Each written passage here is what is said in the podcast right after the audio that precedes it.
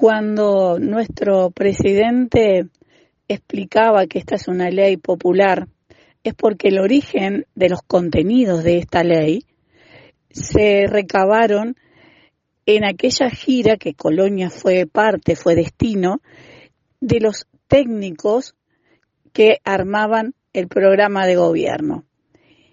Luego, cuando llegó la hora de votar en coalición, se compararon los programas y en esos programas también están artículos de esta LUC, de esta ley. Por eso es una ley popular, porque se gestó desde la sociedad.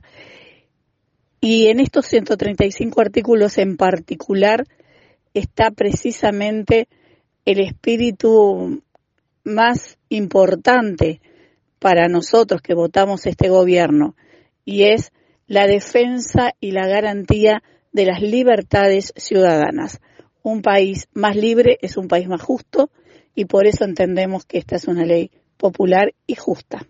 135 artículos de una ley que el 27, el domingo, estará en las manos de cada uno de nosotros como ciudadanos mantenerla o derogarla.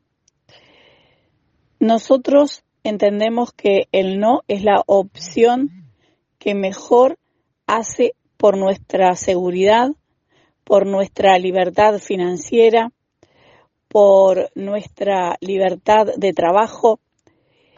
Por eso invitamos a toda la ciudadanía a acompañarnos votando no, la papeleta celeste este domingo 27.